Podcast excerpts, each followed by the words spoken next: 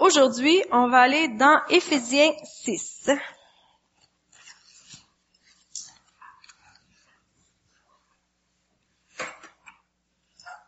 Et verset 10.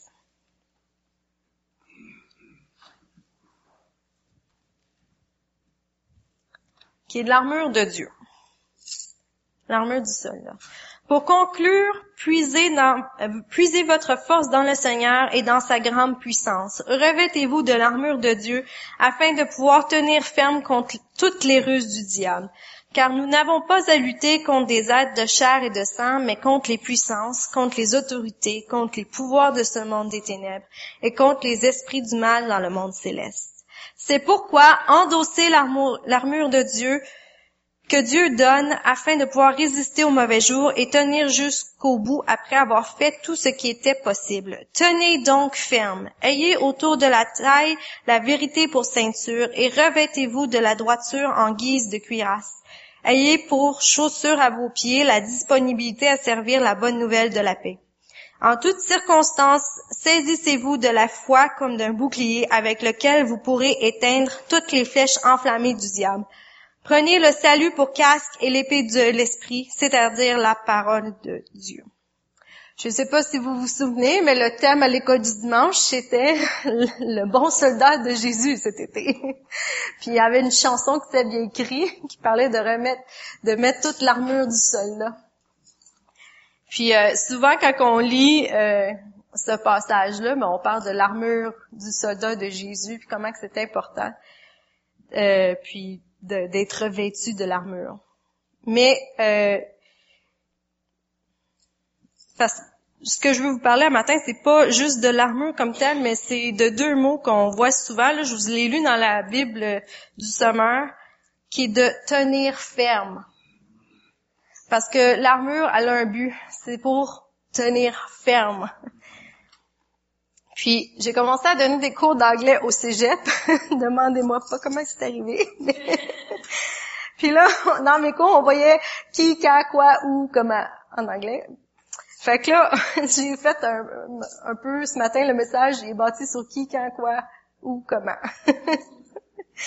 fait qu'il est, il est primordial pour chaque chrétien de savoir contre qui il doit se battre. Ça, on le voit dans le verset 12 car nous n'avons pas à lutter contre des êtres de chair et de sang, mais contre les puissances, contre les autorités, contre les pouvoirs de ce monde des ténèbres et contre les esprits du mal dans le monde céleste. Alors voilà pour le qui.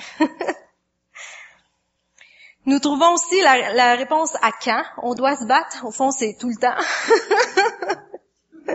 On doit constamment être des soldats de Jésus. Ça dit de, se revêtir de l'armure, mais au fond, vous ne devriez pas l'ôter. être censé être là tout le temps. Puis quoi, qui est le but de ce que je vous parlais un matin? Tenir ferme. Puis dans d'autres versions, on voit debout. Euh, dans la parole de vie, là, ils disent alors debout. Et en anglais, quand on le lit, ça dit euh, stand firm. Fait que tiens-toi debout fermement.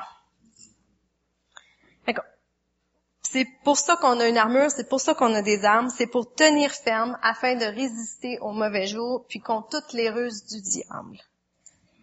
Puis, je sais pas pour vous, mais je pense que certains d'entre vous, et plusieurs d'entre vous le ressentent, il y a quelque chose qui se trame dans l'air. Puis depuis le, printemps, là, on le sent, là, il y a quelque chose qui se passe, qui est sur le bord de se passer.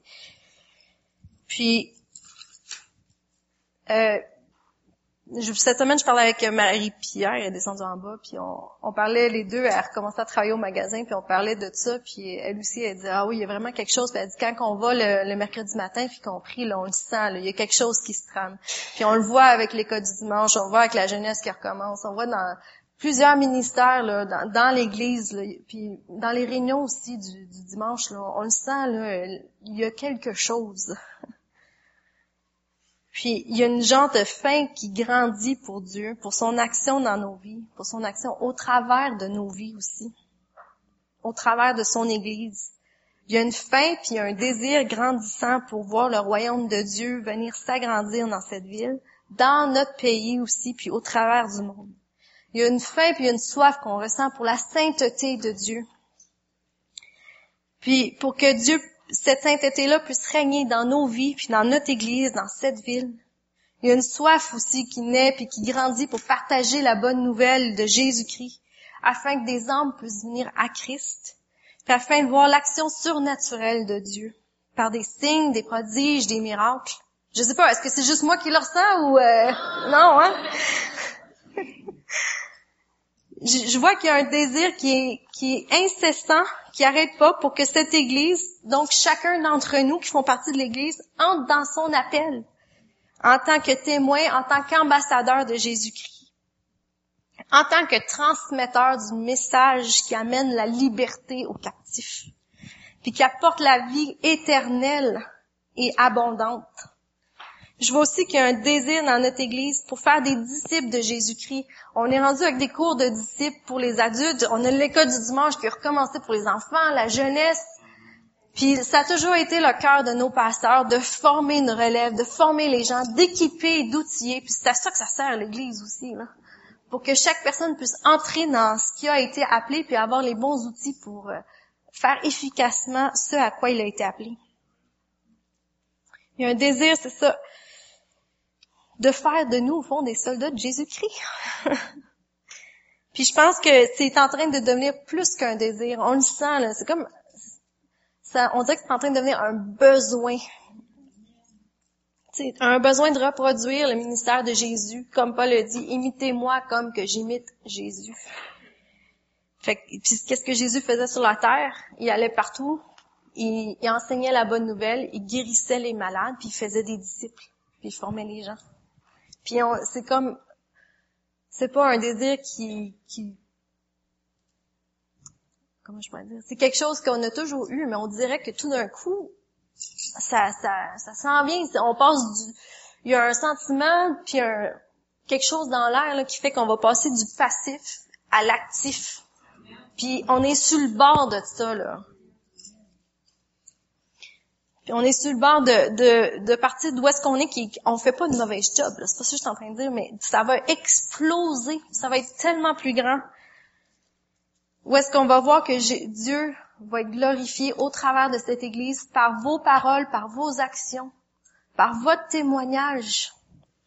Puis que toutes les langues, comme c'est écrit dans la Bible, vont confesser que Jésus-Christ est vivant. Le royaume de Dieu va venir s'établir sur cette terre et grandir. Puis quand un désir, au fond, quand on a un désir, c'est quelque chose qu'on aimerait. Comme, admettons, euh, je veux boire du café. J'ai un désir, j'ai goût de boire du café, ok? là, c'est un désir de, j'ai un désir un matin quand je me lève, j'ai désiré boire du café. Mais si j'avais pas bu mon café, est-ce que je serais morte? Non. Est-ce que je m'en serais sentie vraiment euh, mal ou euh, non, à moins d'être obligé d'en boire tous les matins. Euh. moins d'être un addict de caféine. On peut s'en passer. Ça, c'est pas euh, essentiel. Puis quand on pense à un besoin, un besoin, c'est comme de l'eau. Si on boit pas d'eau, je pense que c'est en dedans d'une semaine, on meurt, si on boit plus rien. Ça, c'est un besoin. C'est essentiel. Si on l'a pas, on va dépérir. Puis le désir qui est en nous de suivre Jésus puis de faire ce qu'il faisait sur la terre, c'est en train de devenir un besoin pour cette église-là. Fait que si on pense pas à l'action, si on commence pas à faire ce que Dieu nous a appelé à faire, mais on va dépérir. On va être toujours triste, on va être, on va se sentir comme si on a quelque chose qui est inassouvi. Puis c'est comme, c'est normal que ça soit comme ça, parce qu'on n'a pas été fait pour être passif, mais on a été fait pour être actif. Puis je ressens que ce désir de voir Dieu agir au travers de cette Église, il est en train de devenir un besoin essentiel. Puis si, comme je disais, si on veut vivre une vie comblée, on a besoin de voir les choses changer puis de voir Dieu se manifester ici. On a besoin de voir puis de faire ce à quoi Dieu nous a appelés, chacun d'entre nous.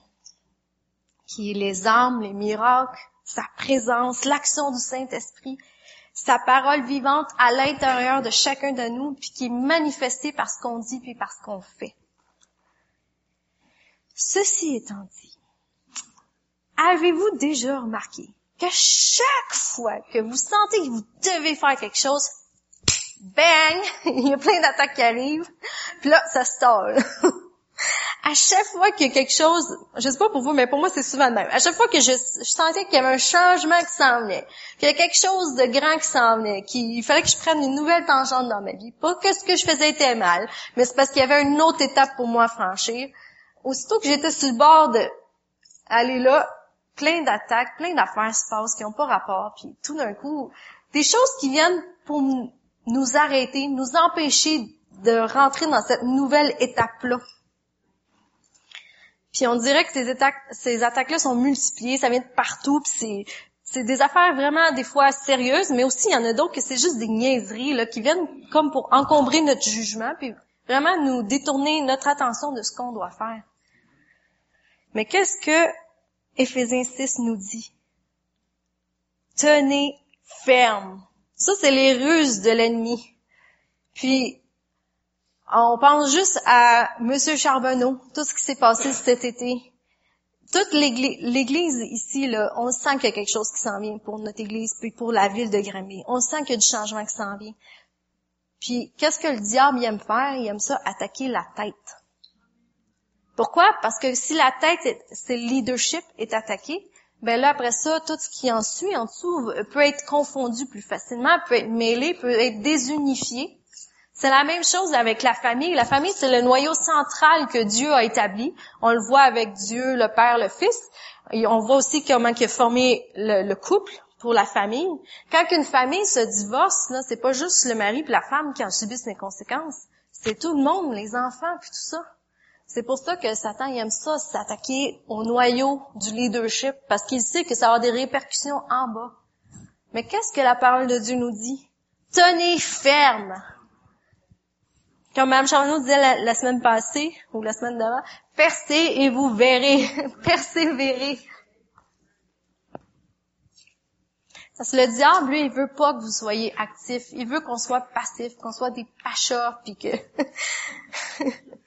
Parce que quand on fait rien, puis qu'on est pachas, puis on est bien tranquille, puis on est bien confortable, est-ce qu'on dérange quelqu'un? Non, on fait rien. Mais quand que l'Église se lève, oh là, c'est toute une autre affaire. Parce que tout d'un coup, là, on vient de tomber dans la liste prioritaire du diable, du monde qui doit arrêter. Son kill list, là. Puis c'est là que les attaques vont se multiplier. Parce que Satan veut nous empêcher d'accomplir la volonté de Dieu dans nos vies. Puis veut nous empêcher d'accomplir les plans grandioses que Dieu a pour nous, mais aussi pour toute l'humanité. Parce que vous, Dieu a un plan pour votre vie, qui, qui va vous bénir personnellement, mais au travers du plan qu'il a mis dans votre vie, c'est un plan qui va amener la vie aux gens autour de vous. Fait quand, quand Satan il vous arrête, non seulement il vous arrête vous personnellement, mais il arrête aussi l'évangile de se propager autour de vous, il arrête les miracles de se propager autour de vous, il arrête la présence de Dieu de se glorifier autour de vous.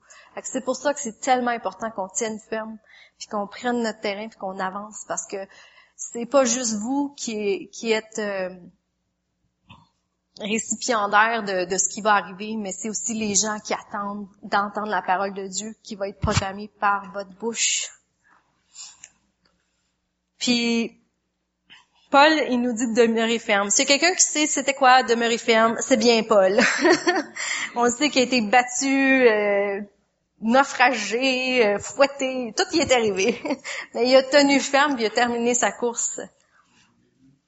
Euh, on va aller dans Exode 14.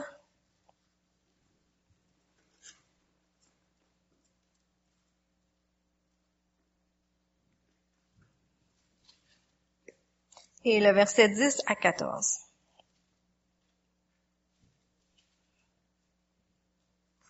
Ça, c'est juste avant que les Israélites traversent la mer. Ils venaient de partir d'Égypte. Le Pharaon s'était rapproché. En regardant au loin, les Israélites aperçurent les Égyptiens lancer à leur poursuite. Ils furent saisis d'une grande peur et poussèrent de grands cris vers l'Éternel. Puis ils se tournèrent contre Moïse et lui dirent, N'y avait-il pas assez de tombeaux en Égypte pour que tu nous amènes mourir dans le désert? Pourquoi as-tu voulu nous faire sortir d'Égypte? Nous te l'avions bien dit lorsque nous étions encore là-bas. Laisse-nous tranquilles, nous voulons être des esclaves des Égyptiens, car mieux vaut pour nous cela que de mourir au désert. Moïse leur répondit, N'ayez pas peur, tenez-vous là où vous êtes et regardez. Vous verrez comment l'Éternel vous délivrera en ce jour.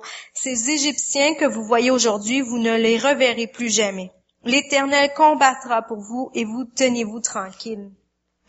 En anglais, ça dit tenez-vous ferme quand que Moïse est dit. Tenez-vous ferme où vous êtes et regardez les Égyptiens, ils voulaient tout laisser tomber. Pourtant, ils venaient de sortir d'Égypte, là, là, ah non, ils entendent le, pharaon et son armée qui s'en viennent, puis quand, ah non, pourquoi qu'on est parti? Puis eux autres, ils étaient prêts à tout lâcher là. là. Bon, ok, on va retourner en Égypte, ça va finir là. non. Qu'est-ce que Moïse leur dit? Tenez-vous ferme et vous verrez comment l'Éternel va vous délivrer.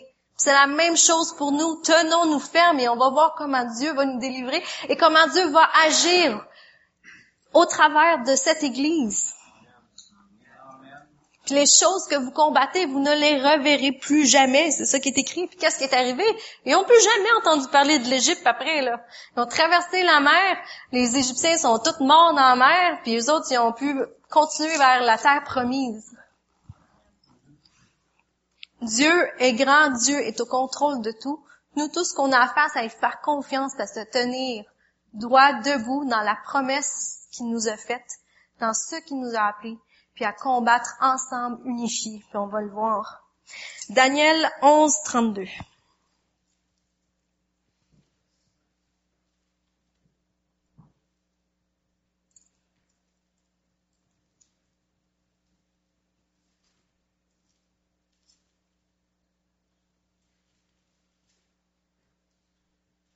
Qui nous dit, qui nous dit, qui nous dit? C'est la deuxième partie, je veux vous lire. Mais le peuple de ceux qui connaissent leur Dieu agira avec courage. Ça, c'est euh, euh, du sommeur. Parole de vie nous dit, mais ceux qui connaissent leur Dieu continueront d'agir avec courage. Puis moi, je vous ai traduit la version amplifiée anglaise, que je trouvais que c'était la meilleure. mais les gens qui connaissent leur Dieu se montreront, prouveront fort, et ils tiendront ferme et feront des exploits pour Dieu. Amen. C'est ce à quoi vous avez été appelés. C'est ce, ce à quoi Dieu veut vous amener. 1 Corinthiens 16, 13.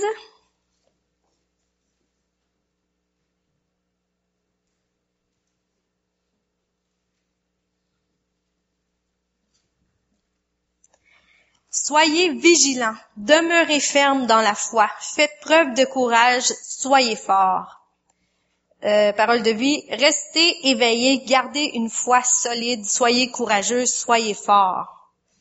Puis version amplifiée traduite par Lisa, soyez alerte et sur vos gardes, tenez ferme dans votre foi, agissez comme des hommes et soyez courageux, grandissez en force. Ceux qui me connaissent savent que j'aime bien que les femmes sont aussi fortes que les hommes, mais c'est comme ça c'est traduit. Agissez comme des hommes. mais tenez-vous ferme dans la foi, tenez-vous ferme dans l'appel, tenez-vous ferme dans votre confiance en Dieu, au fond, c'est ça que ça dit. Philippiens 1, 27.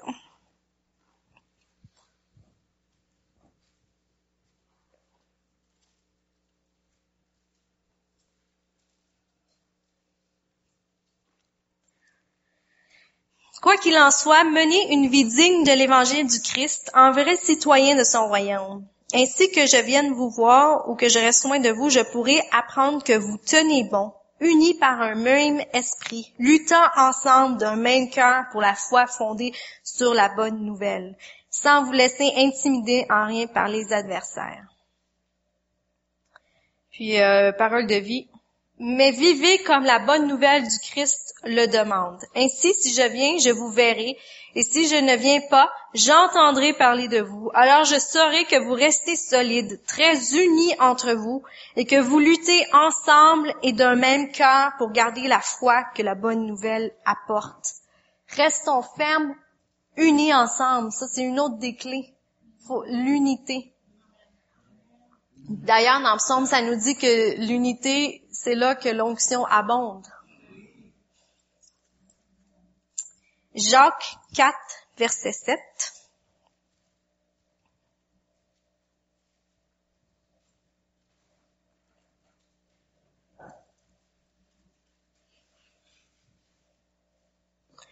Soumettez-vous donc à Dieu, résistez au diable et il fuira loin de vous.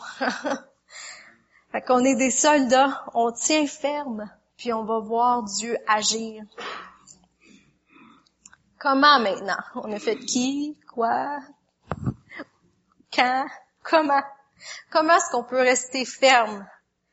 dans Éphésiens 6, ça nous dit par la force très puissante du Seigneur. Après ça, c'est de remettre, euh, de revêtir notre armure. Puis, si vous lisez dans Éphésiens 6, 11 et 13, il dit pas juste l'armure, mais il dit toute l'armure. Fait que chaque, chaque pièce de l'armure qui sont décrites, le casque du salut, le bouclier de la foi, l'épée de la justice, les chaussures du zèle, la ceinture de la vérité. Faut toutes les mettre.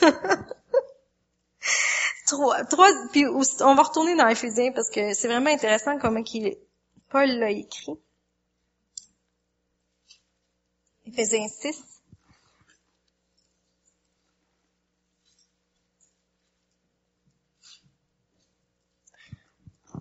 Fait que là, au verset 17, il finit de, de décrire l'armure du soldat. Puis tout de suite après, verset 18. En toutes circonstances, faites toutes sortes de prières et de requêtes sous la conduite de l'Esprit. Fait qu'ils viennent de dire qu'il fallait qu'on on, soit euh, ferme par la force très puissante du Seigneur en revêtant toute l'armure. Et troisièmement, la prière. Ça dit prier sans cesse toutes sortes de prières. Puis là, ça les décrit, euh, les prières de supplication, euh, fait que la prière, c'est l'intercession, puis de prier par le Saint-Esprit. Ça dit dans la, dans la Bible aussi que des fois, on ne sait pas exactement quoi prier, mais que le Saint-Esprit, lui, il intercède pour nous. Puis quand on prie en langue, on, on prie des choses que notre esprit, notre tête comprend pas, mais l'esprit, lui, prie au travers de nous. Puis il y a des choses qui sont brisées, il y a des choses qui sont déliées quand on prie en langue, quand on est guidé par le Saint-Esprit. Ça, c'est une prière très efficace. parce que c'est pas juste notre cerveau, parce que des fois, notre cerveau, euh, des faits que nous, on connaît par nous-mêmes, humainement parlant, ils s'arrêtent là. Fait que moi, je peux savoir, mettons, qu'un tel est malade, mais il y a peut-être autre chose là-dessous, puis je, je suis pas au courant, tu sais, il y a peut-être autre chose qui se trame. Mais quand que je prie par le Saint-Esprit, non seulement je vais prier pour la personne qui est malade, mais pour tous les autres besoins. Peut-être qu'il y avait quelque chose d'autre que j'étais pas au courant, mais qu'en priant, guidé par le Saint-Esprit, mais ça va être brisé.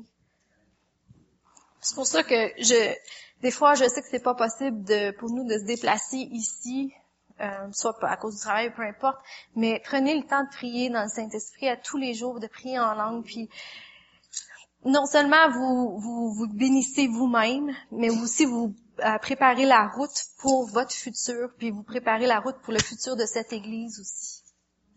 Que vous allez briser des choses, délier des choses, amener des choses à, à devenir vraies en priant par le Saint-Esprit. C'est vraiment, vraiment, vraiment important. puis la troisième chose, c'est d'être unis, qui est la troisième clé pour tenir ferme. Euh, il y a un des motos, en tout cas des, slogans aux États-Unis qu'on entend souvent, United we stand, puis je pense qu'ils utilisent même ça pour la douane. Unis, nous nous tenons. Mais au fond, c'est totalement biblique cette affaire-là.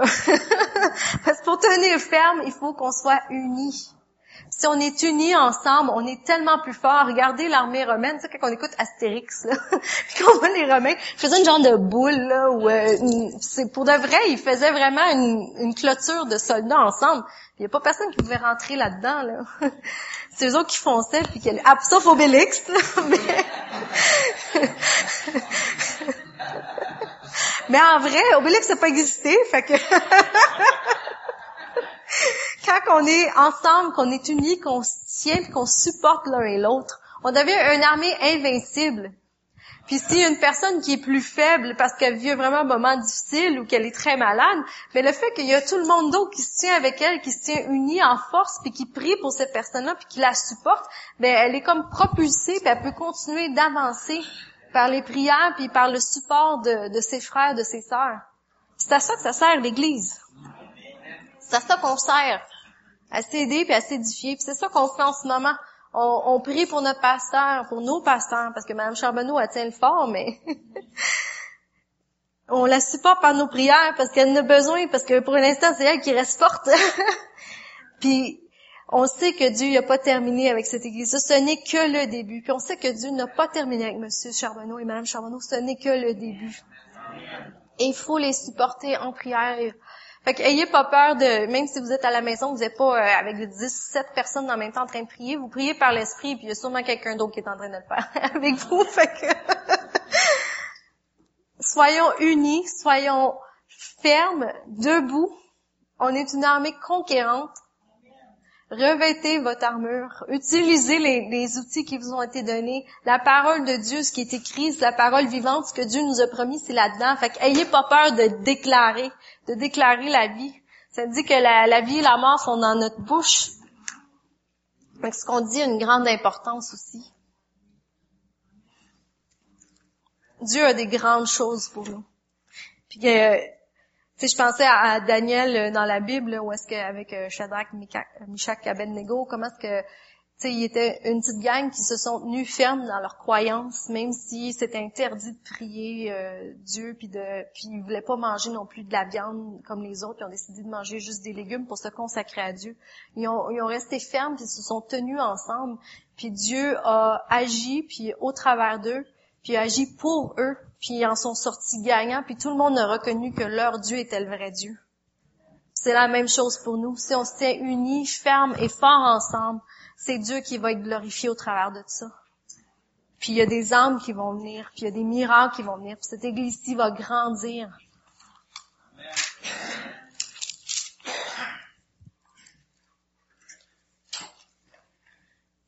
Fait que je vous encourage ce matin à rester ferme, à prier, à intercéder pour notre tête, nos pasteurs, notre leadership, mais aussi pour chacun d'entre nous.